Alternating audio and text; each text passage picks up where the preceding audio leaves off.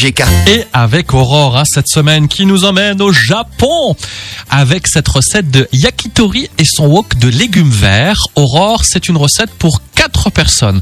Après, évidemment, si vous souhaitez plus, hein, vous, vous complétez les alliés, enfin, vous complétez les ingrédients. Alors, pour les yakitori, il faudra donc 150 grammes de filet de poulet, 4 centilitres de saké ou du vinaigre de riz, 20 grammes de cassonade, du sel, 4 centilitres de sauce soja, 4 centilitres d'huile d'arachide ou de sésame.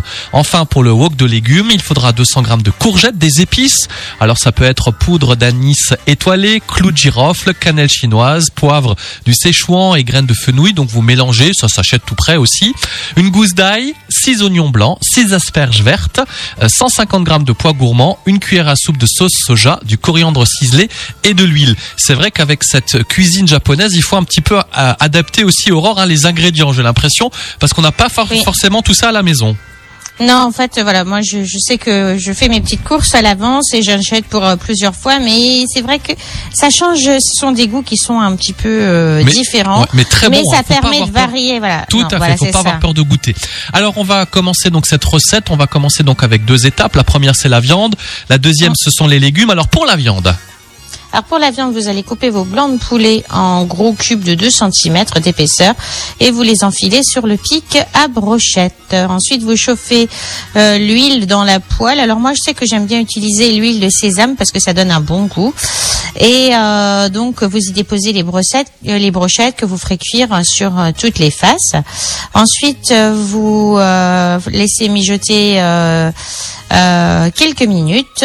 Et vous allez dessus faire votre euh, afin qu'elle cuise bien. Bref, excusez-moi. Donc ensuite vous mélangez dans- à côté votre saté, votre sauce soja et le sucre que vous répartirez pardon sur les brochettes. Vous laissez épaissir la sauce grâce au sucre, ça va épaissir, ça va un petit peu caraméliser comme ça. Vous allez voir, c'est délicieux. Et euh, donc vous goûtez, essayez de goûter parce que le saké, le, le, le- le vinaigre et tout ça, c'est déjà un peu salé. Donc ne n'abusez pas sur le sel, sinon vous risquez d'être un petit peu surpris. Donc euh, aussitôt prête, vous les servez et vous les servez accompagnés soit de nouilles de riz ou de mon wok de légumes. Nous, on aime bien le wok de légumes. Donc, euh, pour le wok de légumes, vous chauffez une cuillère à soupe d'huile. Donc, cho- choisissez pas d'huile d'olive, une huile neutre plutôt, ou du sésame.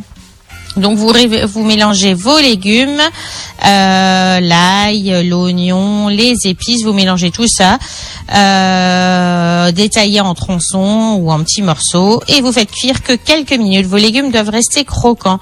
Et en fin de cuisson, vous ajoutez une petite cuillère de, sau- de sauce soja et la coriandre ciselée. Et on se régale. Voilà, c'est vrai qu'effectivement cette cuisine japonaise est synonyme aussi de nouveaux goûts en bouche, hein, comme coriandre ciselé, c'est vraiment top. hein. Il faut, il faut oser, il faut goûter.